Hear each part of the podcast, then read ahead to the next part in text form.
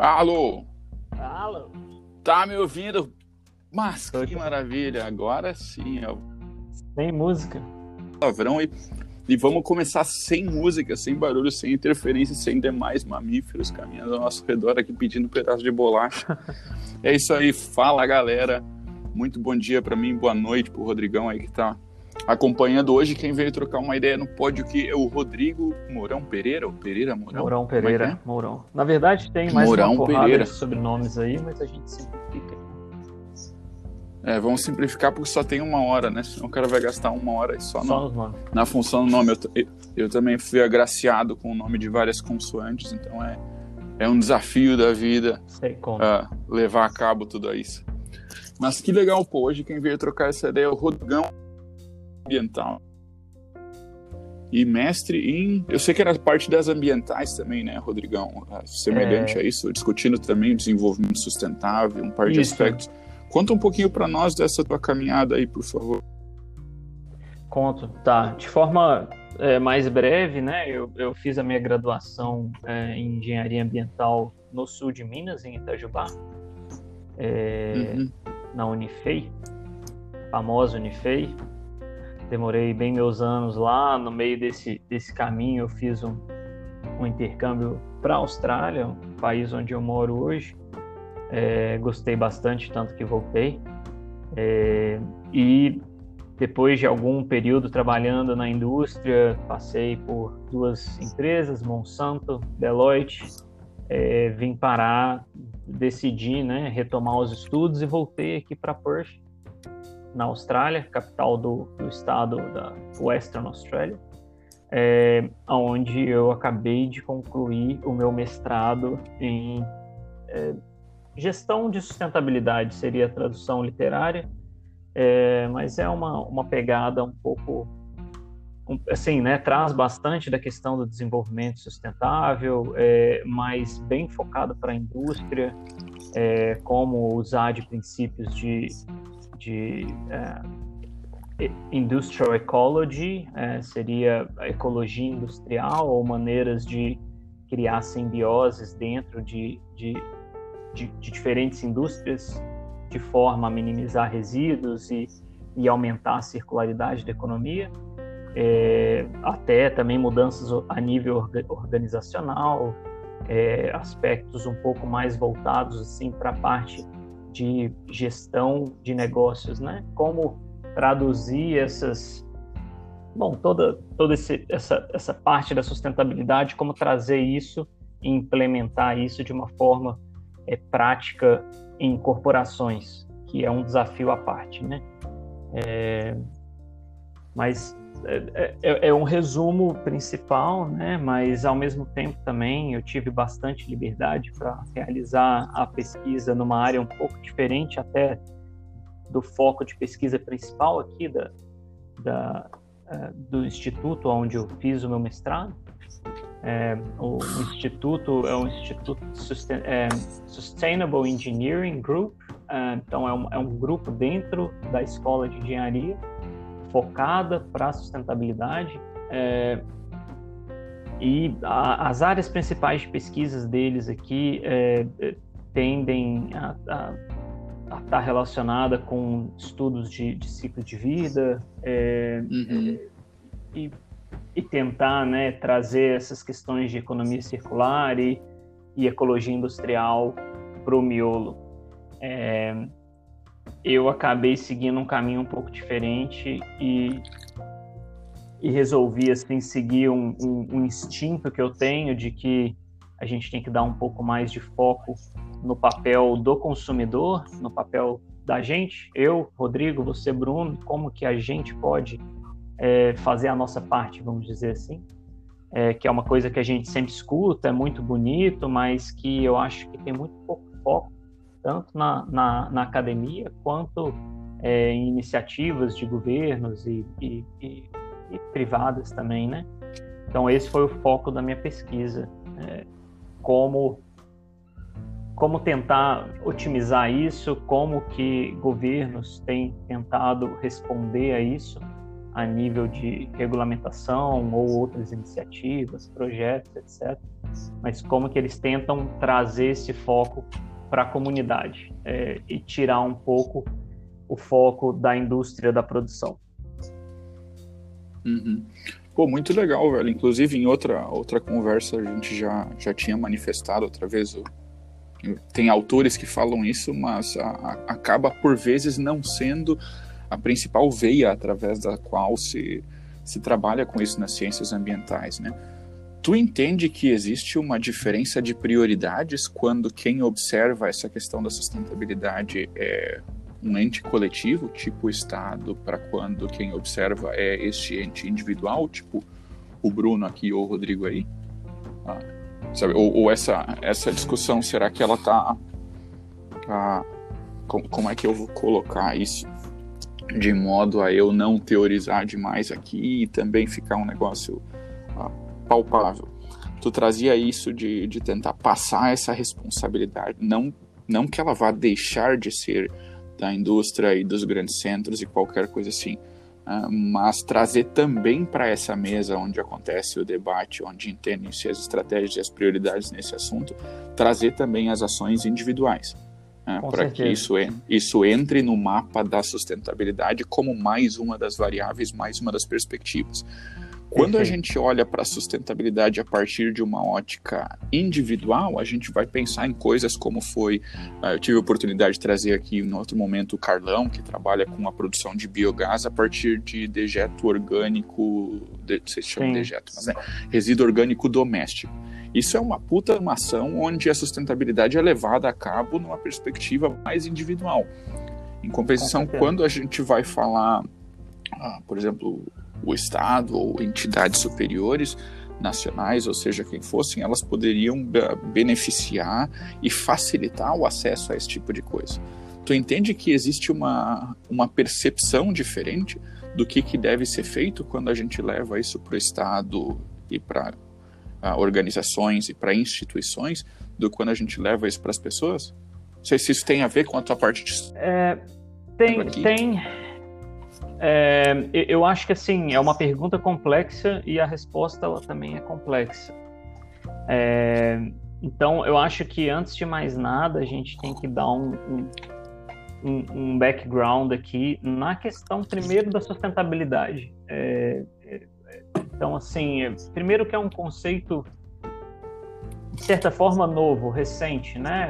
Começou ali na década de 60, ali com Primavera Silenciosa e, e assim alguns movimentos é, ambientais, principalmente, começaram a se formar é, e, e, começou a ter um, um peso a nível governamental mais forte ali no Tratado de Montreal e com algumas questões de poluição atmosférica.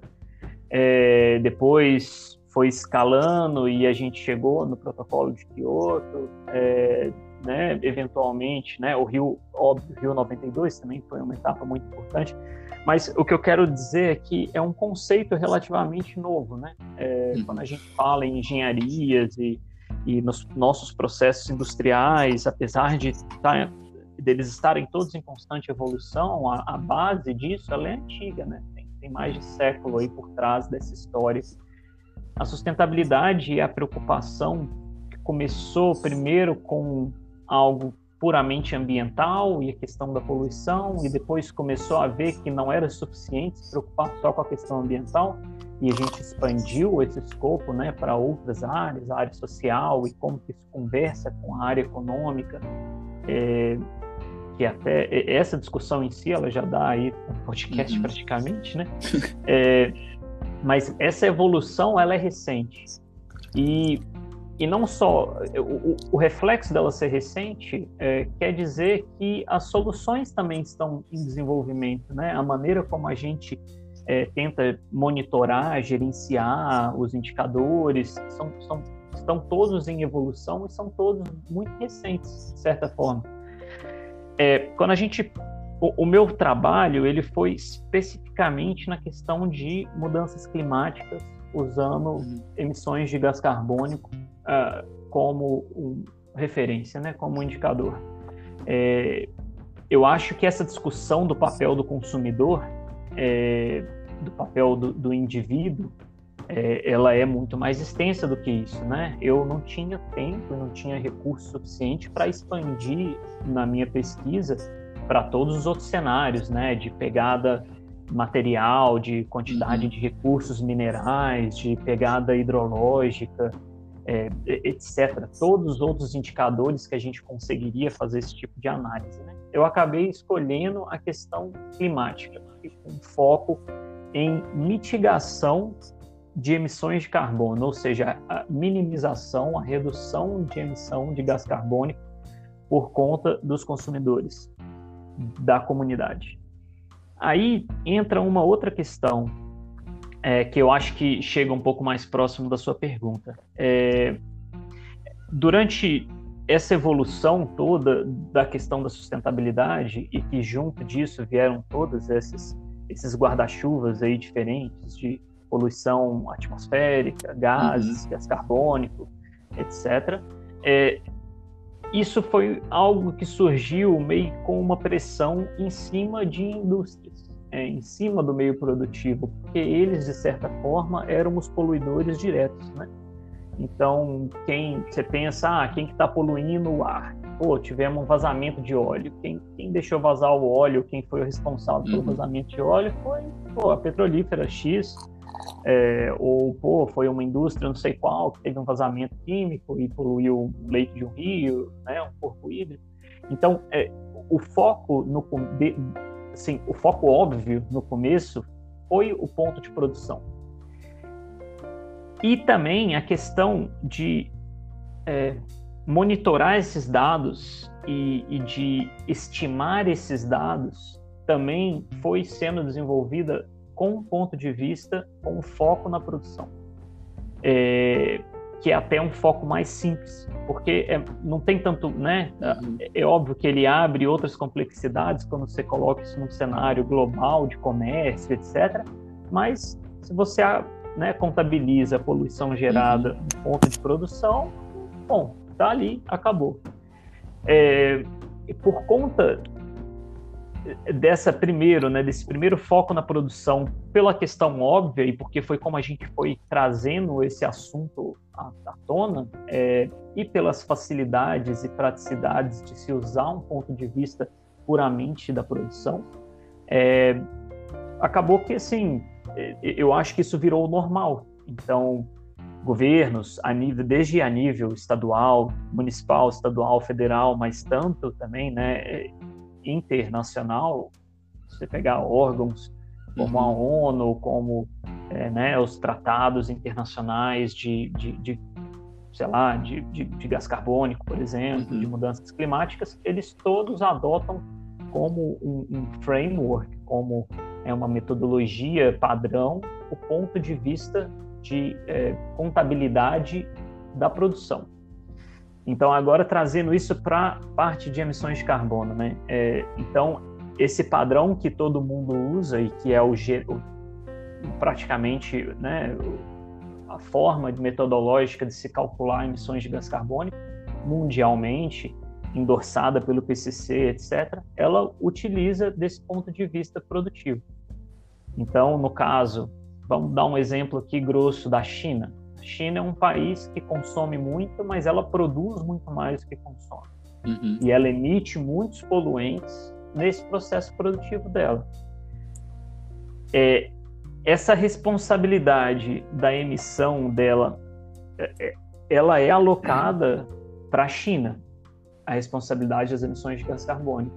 Só que na prática, na realidade, a grande maioria dessa não posso estar falando abobrinha, não vou dizer a grande maioria, mas uma parcela assim relativamente grande dessa produção dela, na verdade, nada mais, nada menos do que outros países que jogaram os centros produtivos uhum. dele para a China para usar de uma mão de obra barata e depois trazerem aqueles produtos feitos, né, manufaturados, de volta para o mercado interno deles, Estados Unidos, Europa, a própria Austrália, ou para o próprio, próprio Brasil. É, então, começa a ficar com esse gap de responsabilidade, né? Uhum.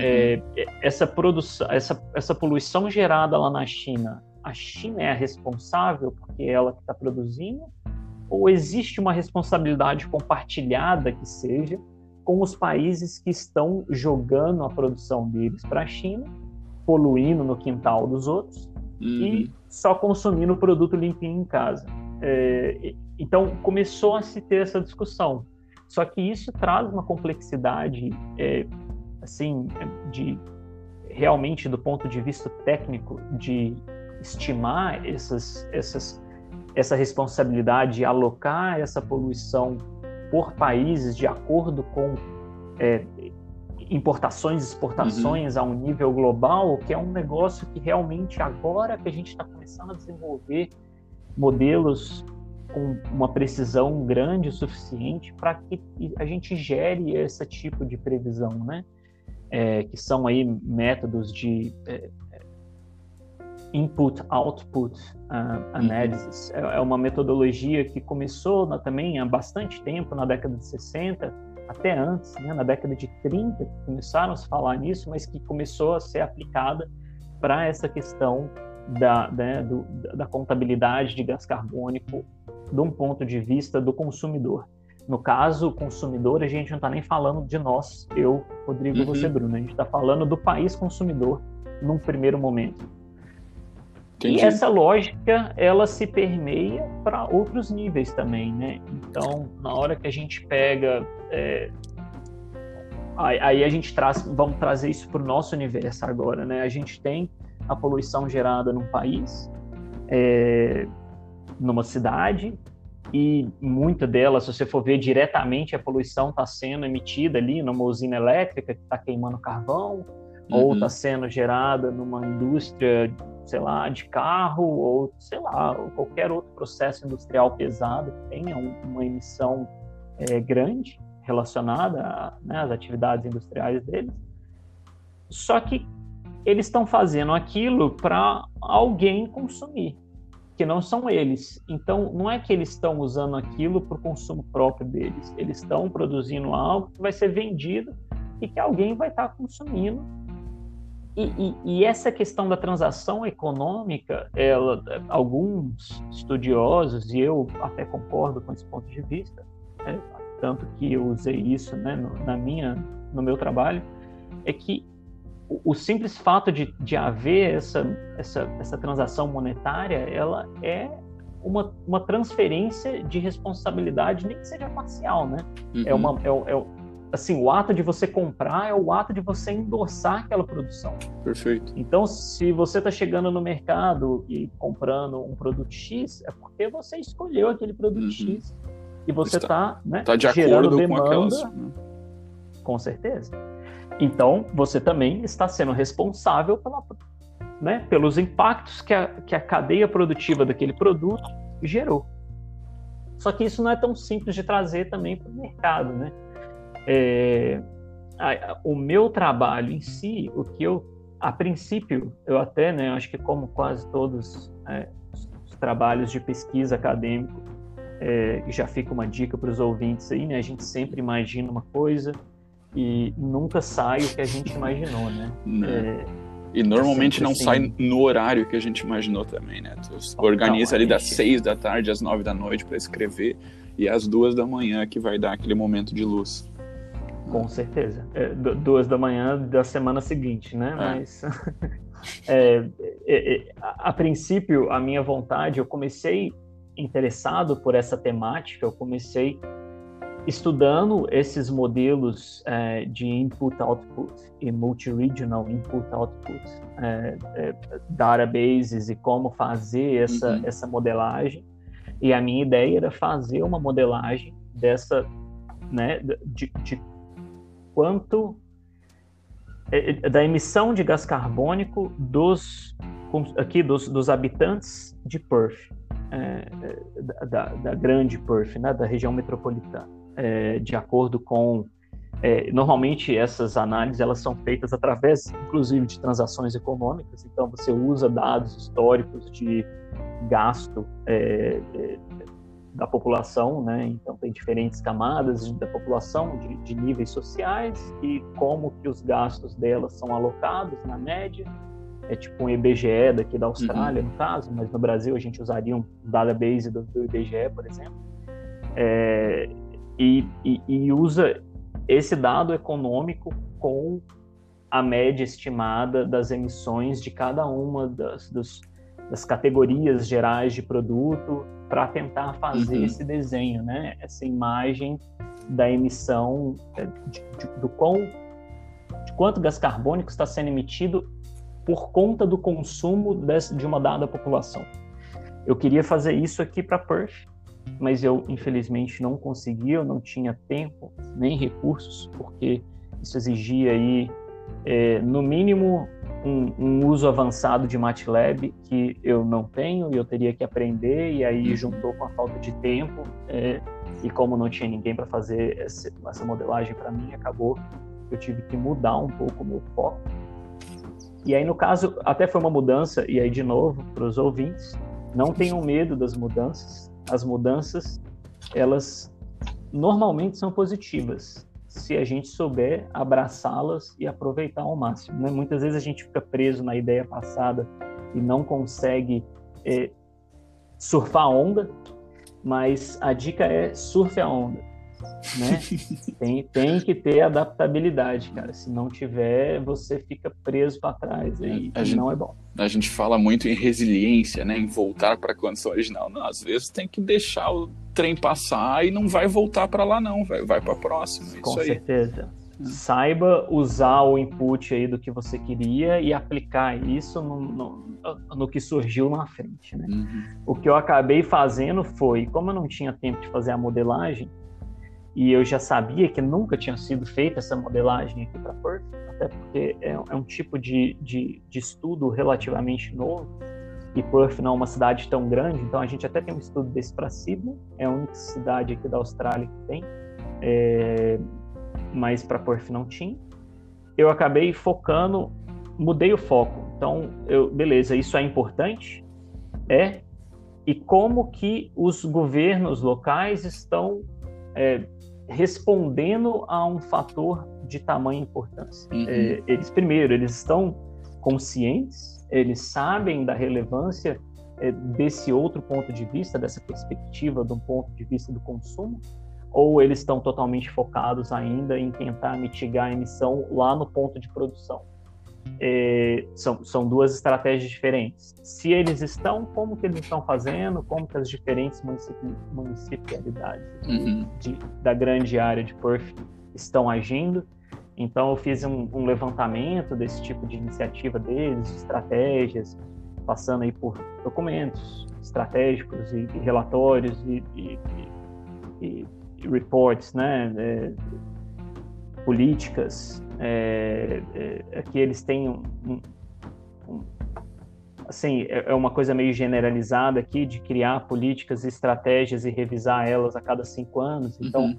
todos os, os, os, governos aqui tinham estratégias ambientais publicadas, mas a grande maioria não é, dava um enfoque para a área do consumidor.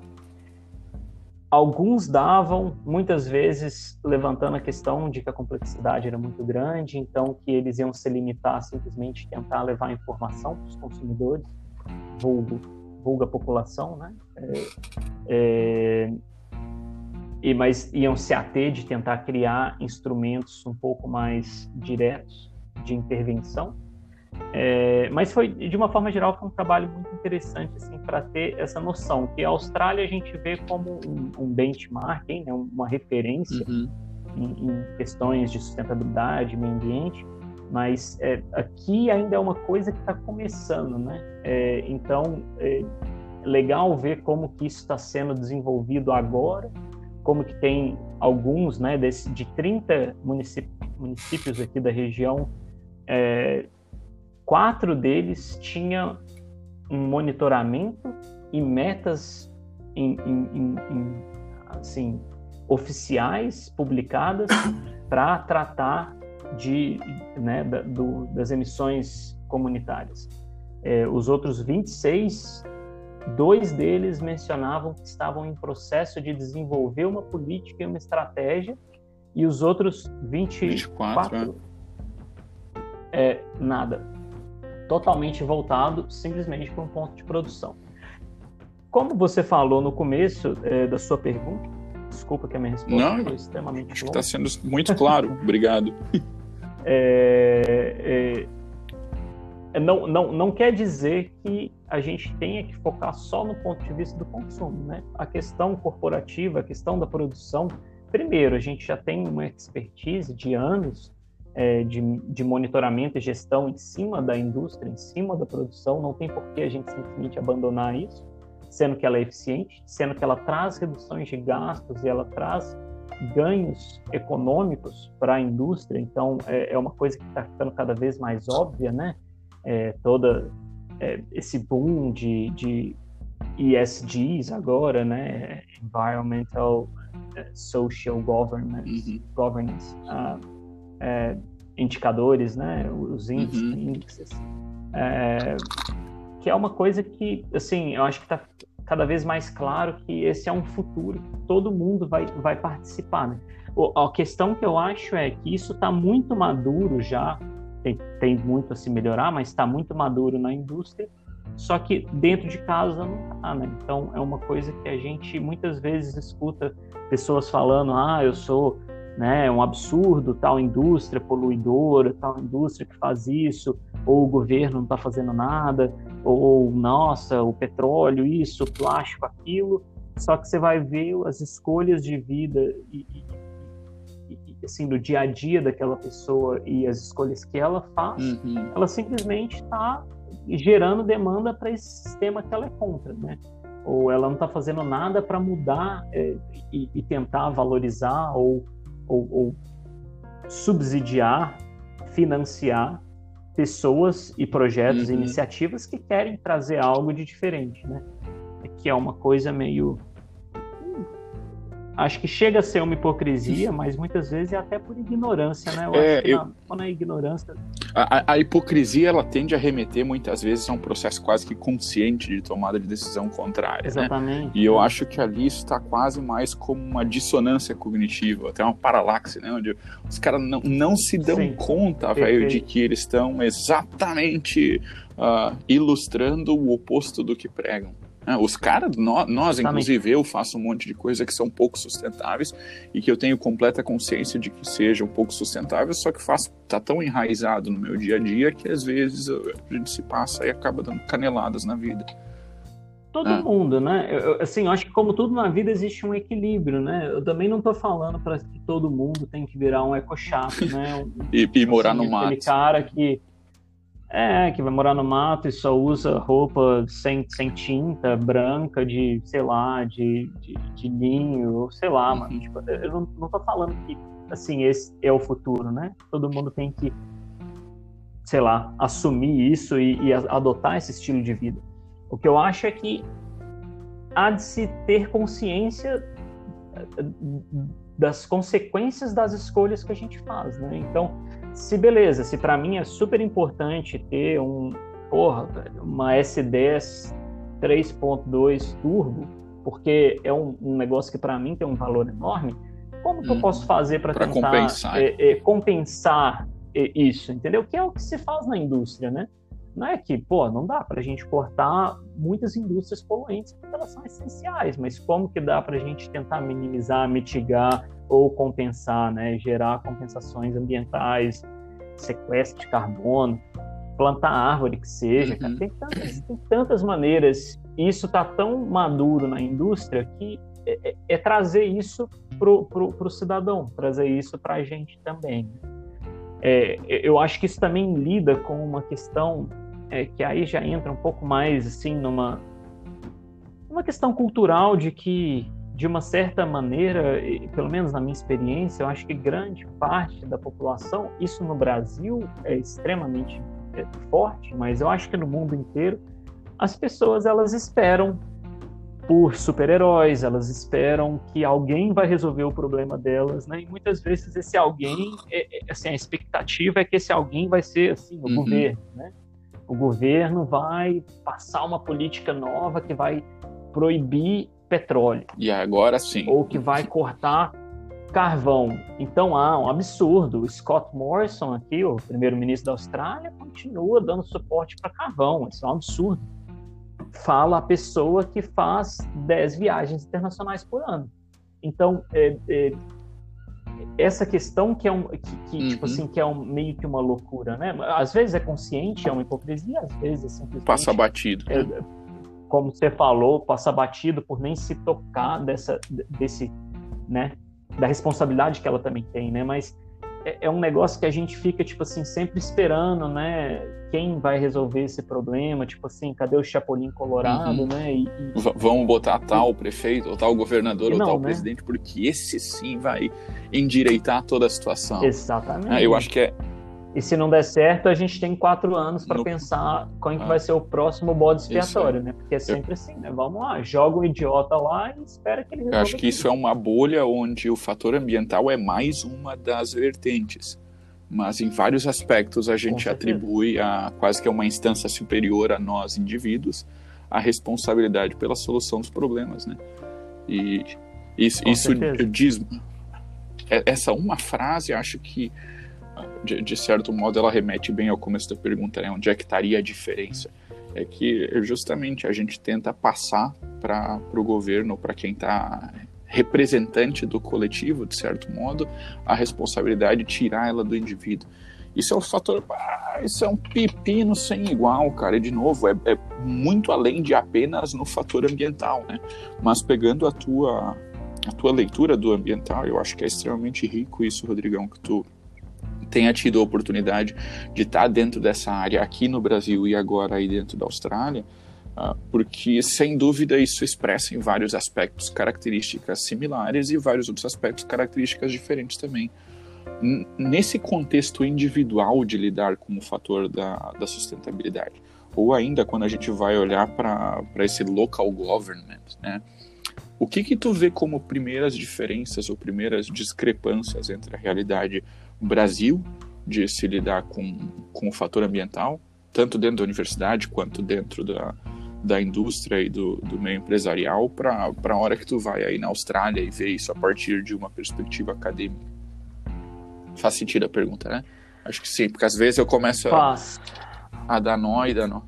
Faz. É, assim, né, a minha, no Brasil, de novo, é, eu tive duas experiências profissionais né, quando eu saí da faculdade. Uma delas, na Monsanto, eu não trabalhava tão relacionado com sustentabilidade. É, então, tipo assim, não, não, não deu para. É, é, mais assim de common sense mesmo, né? O que, que eu via por, por estar uhum. na sociedade, né? É, pelas experiências da, ali da faculdade, etc. É, depois, já na Deloitte, eu acabei tendo um envolvimento maior no mundo Desculpa, Rodrigão, a, a Monsanto, é, todo, em... todo, mundo sabe que é, tem um nome muito mais tradicional. O que, que é a Deloitte? Tá, a Deloitte é, bom, é, é uma das famosas Big Four, são é, Deloitte, KPMG, Ernst Young um, e uh, qualquer outra. Tem uma outra aí, tô comendo mola, mas são primeiro são, são quatro grandes empresas que começaram é, como é, empresas uhum. de auditoria, basicamente, auditoria fiscal, e a partir da auditoria fiscal elas foram crescendo como firmas e, e, e tendo outras soluções, né? No caso, a Deloitte ela tem a, o setor de auditoria, tem a parte da auditoria deles, é, que faz todo o balanço econômico de empresas e aprova relatórios, etc., e publica relatórios financeiros, é, como a parte de consultoria. Eu trabalhei na área de consultoria da Deloitte, que é subdividida em quatro grandes negócios. É, eu trabalhava na área de análise de risco e redução de risco. Uh, Risk uhum. Advisory é o nome da área é, especificamente na área de sustentabilidade. Então, o risco de sustentabilidade ele é tido como um risco estratégico é, e a Deloitte, como na, na, né, no guarda-chuva de gestão de riscos dela, de consultoria de riscos, ela aborda o tema e o risco estratégico de sustentabilidade. Na prática, é, isso, assim, eu, eu fiquei um ano, um ano e pouco na Deloitte, não foi um tempo muito longo, é, apesar de muito intenso. Vi vários projetos sendo realizados, participei de vários projetos, mas de uma forma geral, o sentimento que eu fiquei da indústria brasileira é que ela é extremamente reativa, né? Então é aquele tipo uh, uh, de comportamento de ah, tem uma regulamentação, precisamos uhum. correr atrás e precisamos fazer. Entrar nos é, conformes. Né? é, algumas vezes um, um, um, né, um competidor começou a fazer, de novo, vamos ser reativos e também vamos ter que acompanhar. Mas é, sempre com uma ideia ainda, assim, ao meu ver, um pouco imatura, no sentido de que a, a área ambiental e a área de sustentabilidade, que é maior do que a área ambiental, é, elas representam freios para o crescimento e para o bom, para o bottom line, uhum. para o lucro da empresa, né? É, é, é, então, assim, a gente acaba que é ali aquele cara que parece que está jogando ali behind enemy lines, né? Nós somos as pessoas que caem lá dentro da empresa para realizar um projeto, mas que, tipo, o neguinho olha para você Dos como outros. se você fosse o inimigo. Você tá, é, você, você tá ali para cagar no processo deles e dar dor de cabeça. Isso eu acho que é algo que tende a mudar. É, é, até porque o Brasil, como um todo, eu sinto que é um país muito reativo, né? É, infelizmente, a gente é inovador e a gente é, tem iniciativa em algumas áreas, muitas vezes não nas melhores áreas. É, mas, assim, nessa parte de tentar ser um líder global em termos de é, sei lá, cara, melhor governança corporativa ou redução de corrupção ou de melhores práticas de meio ambiente, sociais, etc. Eu, vejo o Brasil como um país que está sempre ali meio que esperando ver o que que outros vão fazer e aí vamos ver o que que a gente vai trazer para cá, vamos ver qual vai ser a pressão de mercado e aí a gente vai se adequando aqui, né? Vai dando um jeitinho brasileiro aqui, a gente faz acontecer, né? É, isso é uma das diferenças que eu achei gritantes, que aqui na Austrália já é uma coisa bem diferente, né? É, é lógico que tem, não dá para generalizar, tem pessoas que acham que essa discussão de meio ambiente, que mudanças climáticas é uma invenção. Sempre tem. Sempre tem. É, da, da, esquerda mundial. É, tem, bom, tem, tem, tem de tudo, mas de uma maneira geral, até fazendo um gancho na última, na última parte da discussão, da última pergunta, em relação a essa questão de esperar o governo fazer algo, aqui na Austrália eu vejo que a população tem um engajamento muito grande.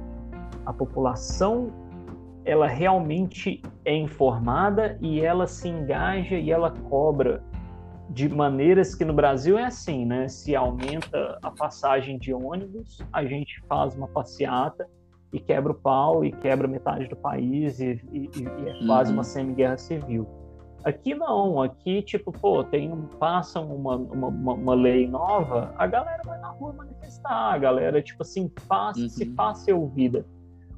A esfera pública e a esfera privada também, elas têm, têm muita consulta pública, eles levam isso muito a sério, então eles trazem as questões para o público, para o público discutir, e o público realmente engaja, e o público vai atrás, e se, e se achar que está errado, faz protestos, faz manifestações, mas eu, eu, eu sinto que a população quer, e aí acaba que a indústria e o governo, eles são, de certa forma, forçados a serem proativos. Não dá para eles ficarem esperando uhum. alguma coisa acontecer, porque a população está pressionando eles para aquilo. É, é, eu, eu acho que isso traz aí até um exemplo de vamos fazer um gancho até maior aí na questão do conservadorismo e aí a gente está falando aí né você gosta bastante aí do, do Burke ou né uhum. o, o Scruton aí mais recente é, da questão de de fortalecer as comunidades e de fortalecer a, a população e, e, de, e, assim né dar a, o papel principal uhum. para eles, né? Vamos fazer com que eles sejam os protagonistas, porque eles estando fortalecidos, eles é que vão guiar o rumo de acordo com os valores deles, né? A Austrália é um país que tem uma economia muito liberal, mas a, a, culturalmente eu sinto ela com, com valores bem conservadores. Os uhum. australianos em si, né? Hoje em dia é um país bem multicultural, mas quando você tem um pouco mais de convívio com australianos que já uhum. estão, né, de família que está aqui há mais de duas, três gerações, você vê que o estilo de vida deles é conservador, não no sentido de ser contra o progresso e de ser contra é, é, ideias novas, mas no sentido de valorizar a comunidade, no sentido de tentar cuidar da região deles, de valorizar né, o local, de, de conservar o uhum. estado daqui como eles gostam e como já eles que cresceram, tu... etc. E eu acho que é, já que tu trouxe o Burke, né, ele fala de garantir a, a, conservação das instituições que permitem a hereditariedade da sociedade. Né? É, tipo, quem é que nós quem é que nós vamos conservar é justamente essas coisas que fazem com que seja possível uma sustentabilidade por outros termos né muito louco essa tua observação exatamente até é, é, até porque né a questão da sustentabilidade de novo né ela não é só para essa geração ela não é só do meio ambiente é, é um sentido é, é, é um né é um de novo é um conceito em evolução mas que é, atualmente ele é extremamente mais amplo do que esse conceito básico que muita gente, quando fala uhum. em sustentabilidade, pensa. É, o, eu acho que é, é importante a gente olhar para essa questão da sustentabilidade sempre, sempre, sempre com o um aspecto temporal na primeira página. Né? Dentre as coisas mais importantes vão estar essas dimensões contempladas. Leitura aí, de, de jogar o ambiental, o econômico o social tu falavas da, da Agenda 2030, vai, vai ter outro episódio, não sei em que altura e que ordem, falando justamente da Agenda 2030, mas ela vai falar no ambiental, social, econômico e práticas de boa governança ou a questão institucional, vai ter eh, diferentes óticas, mas isso representa, vai lá, o eixo X da discussão.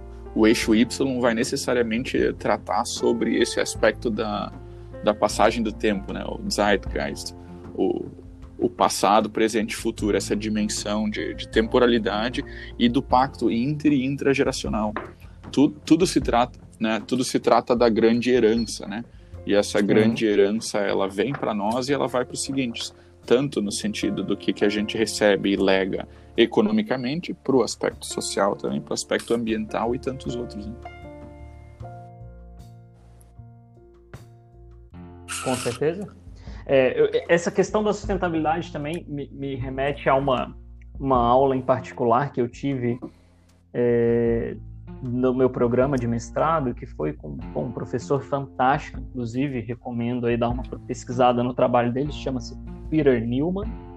Uh, ele é um dos ele é um dos autores líderes do, do, do, uhum. do relatório do TCC é, de mudanças climáticas, né? Do, do é, ele, ele é responsável pela área de transporte e mobilidade urbana.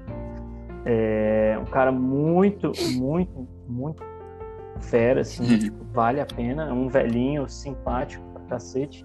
E na aula dele, ele, ele, ele falou um negócio que me marcou bastante. Eu até anotei ele, eu até peguei aqui minhas anotações para rever isso.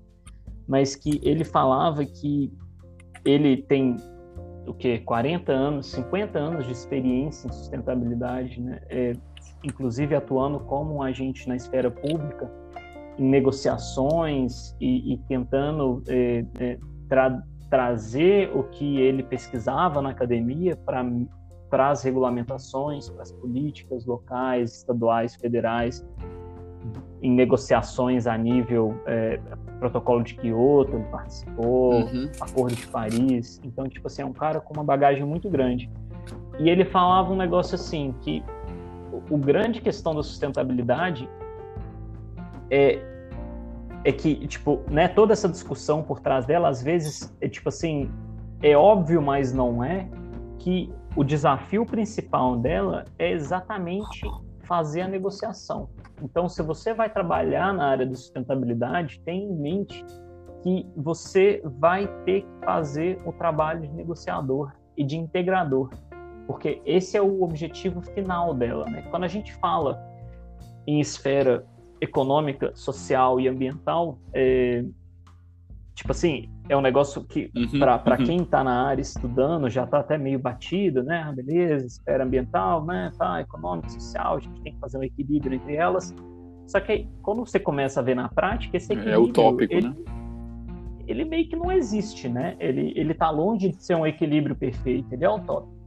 Então, essa integração, como realmente fazer esses, essas três grandes áreas se conversarem, esses três grandes interesses se conversarem, é que é o real desafio de um profissional na área de sustentabilidade. É, é, é fazer esse balanço, por exemplo, se, se, você quer ser um profissional de sustentabilidade, você tem que conseguir sentar numa mesa com, uhum. um, tipo assim, um espectro político, assim, extremo direita, extrema esquerda, e sentar com os dois e conseguir fazer aquela conversa chegar em algum lugar. Porque isso é o que você vai é, é, enfrentar como um profissional de sustentabilidade. É, e, e, pode ser a nível público, pode ser dentro de uma empresa, na hora que você está ali discutindo margem de lucro com responsabilidade social, com o, sei lá, a redução de emissão de, de gás carbônico da empresa. É, é, esse jogo de cintura é realmente o desafio, cara e, e não é aí pros, pros, pros fracos de espírito. Tem que ter ali saber fazer o, o, jogo político, né? Mas da hora demais, pô. Rodrigão, eu te pedi em outro momento também pra, pra gente fechar agora, se tu pudesse pensar. Eu sempre penso no momento que alguém vai dizer, eu não pensei numa situação. Eu vou dizer, ah, então aqui. Aí a gente cita Racionais MCs, né? Bota aí, aqui mais um dia sobre o olhar sanguinário do Vigílio. E aí, o que, que tu trouxe para nós?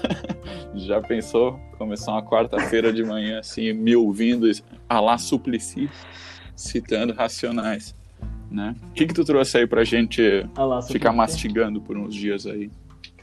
É, eu, eu trouxe uma citação, até, pô, como eu te falei, essa é uma parte difícil, eu leio muito, são muitos, muitos pensamentos é. interessantes, mas ao mesmo tempo. É que ao, ao escolher um, a gente necessariamente não, não escolhe nada, todos né? os outros, né? Então, automaticamente, exatamente, é, essa é a parte difícil da escolha. Inclusive, essa já, uhum. já é tá, uma linha de raciocínio. Tá, tá aberto para a gente fazer novos episódios dialogando a sobre escolha, né? outros temas aí.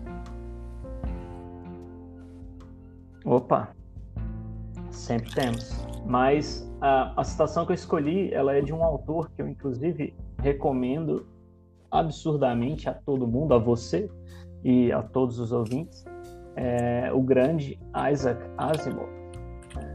Então ele, né, ele na verdade ele é um cientista, era um cientista já falecido, é, químico, é, mas que acabou virando uhum. um escritor muito famoso. Ele escreveu Eu Robô, ele, ele, ele é, tipo assim, considerado um dos pais da ficção científica, né?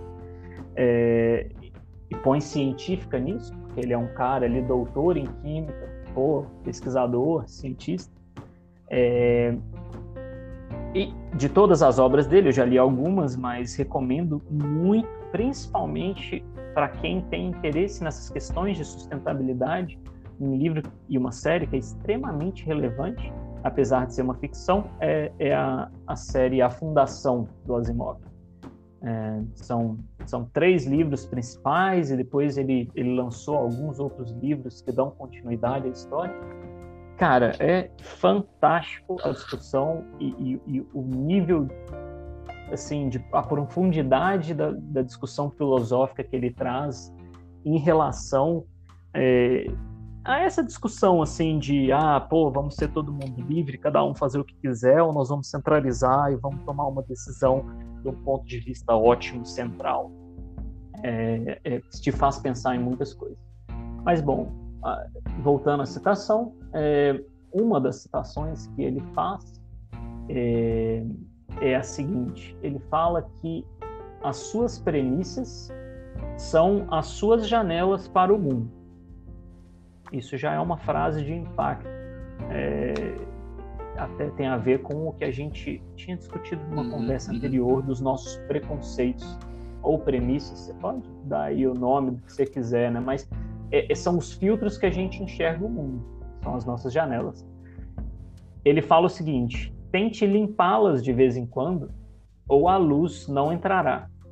É, então faz a gente pensar aí bastante que, primeiro, né, é impossível viver sem as premissas sem os preconceitos, mas de tempos em tempos convém a gente tentar dar uma limpadinha nela ou tentar abrir uma janela diferente do lado aqui para ver se entra uma luz num ângulo diferente. Até vou, vou pedir permissão aqui ao, ao já falecido Asimov para dar uma uhum. complementada na citação dele, né? Nem não precisa só limpar a uhum. janela, né? Dá para você abrir a outra porta ali do outro lado ou tentar fazer a luz entrar por algum outros ângulos.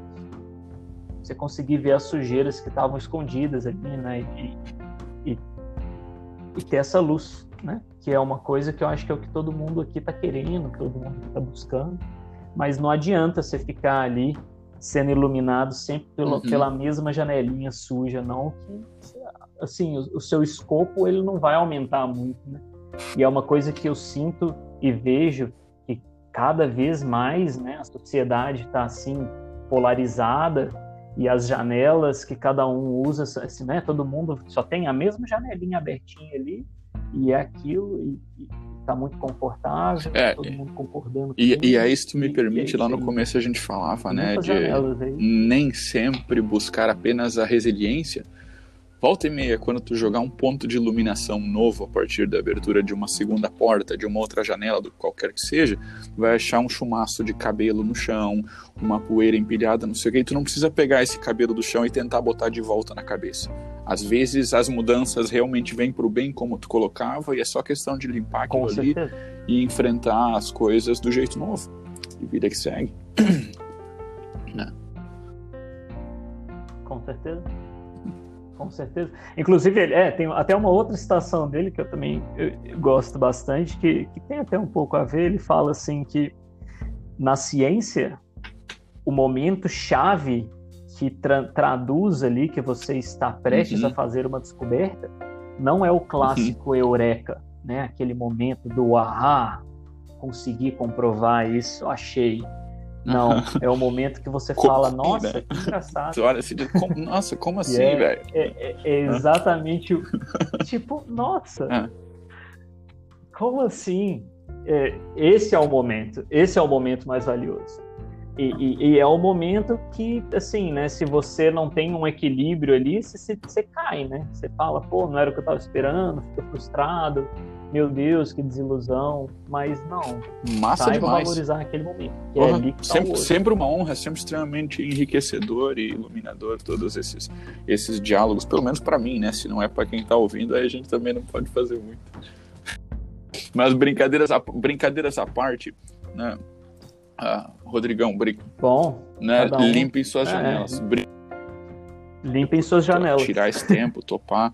Eu sei que, para além de tudo, ainda tem a função do, do fuso horário aí que esculhamba a nossa, nosso ponto de encontro para poder falar. Então, nossa, super te agradeço, velho, de coração. Sem dúvida, isso, isso vem para somar em todo mundo que, que for se propor a ouvir eu, eu... É, esse diálogo e tantos outros aí.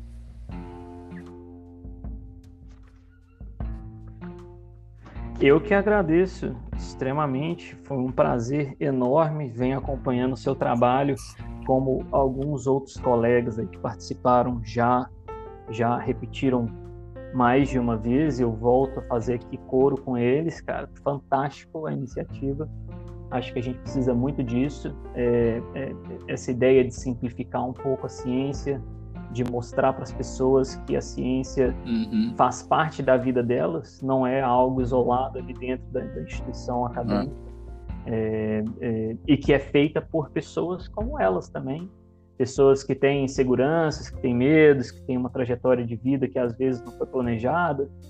É, fantástico, muito legal, agradeço demais.